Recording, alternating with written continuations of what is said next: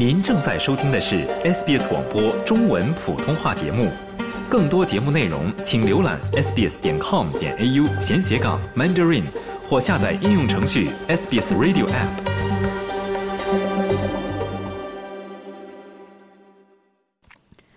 当 Riverina 博物馆在二月重新开放维尔朱瑞画廊时，七件重要的展品将被公开展示。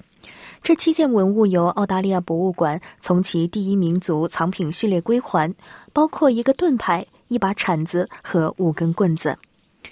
长期出借展品的选择是与设立在瓦格瓦嘎当地的原住民参考小组协商进行。该小组由原住民长者伊莎贝尔·里德担任主席。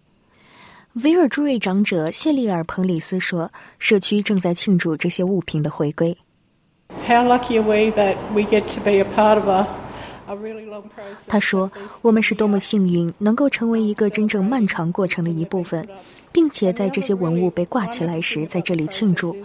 关于这个过程，另一个真正美妙的事情是，我们参与了关于回归的每一个方面，它是如何发生的，谁应该参与。”十九世纪六十年代，这些文物在 Gammon 车站附近被收集。该站位于瓦嘎瓦嘎西北约五十公里处。维尔朱瑞长者玛丽阿特金森说：“这些物品具有历史和情感上的双重意义。” To some people, they're a, a piece of an object. 对有些人来说，他们只是物品；但对我们来说，他们是有生命的，标志着我们一直拥有并将永远拥有的一种生活方式。这七件物品的回归意味着维尔朱迪人非常宝贵和感性的一面，因为它证明了我们的生活方式，证明了我们的人民将永远照顾着我们的国家。澳大利亚博物馆举行了移交出借文物的仪式。参加仪式的有维尔朱迪画廊参考小组的成员、Riverina 博物馆的工作人员以及澳大利亚博物馆第一民族收藏小组的成员。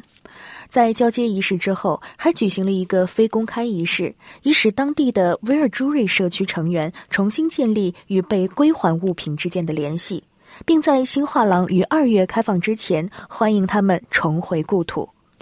Riverina 博物馆偏远地区负责人萨姆利亚说：“维尔朱瑞人是澳大利亚地方历史的关键。” When we're talking about the history of place and the story of place，他说：“当我们谈论地方的历史和故事时，你必须从维尔朱瑞人开始，你不能从其他地方开始。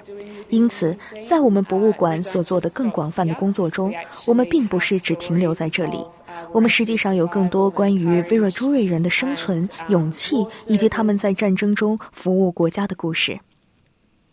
这些文物将继续留在 Riverina 博物馆。维尔朱瑞长老詹姆斯·英格拉姆说：“这些物品的归还只是一个开始。” This museum is the start of its their journeys. 他说：“这个博物馆只是他们回到维尔朱瑞土地之旅的开始。我们希望有一天能有我们自己的原住民维尔朱瑞保存地，在该地区存放这些文物，还能够讲述伟大的维尔朱瑞民族的故事。”喜欢、分享、评论，欢迎您在 Facebook 上关注 SBS 普通话页面。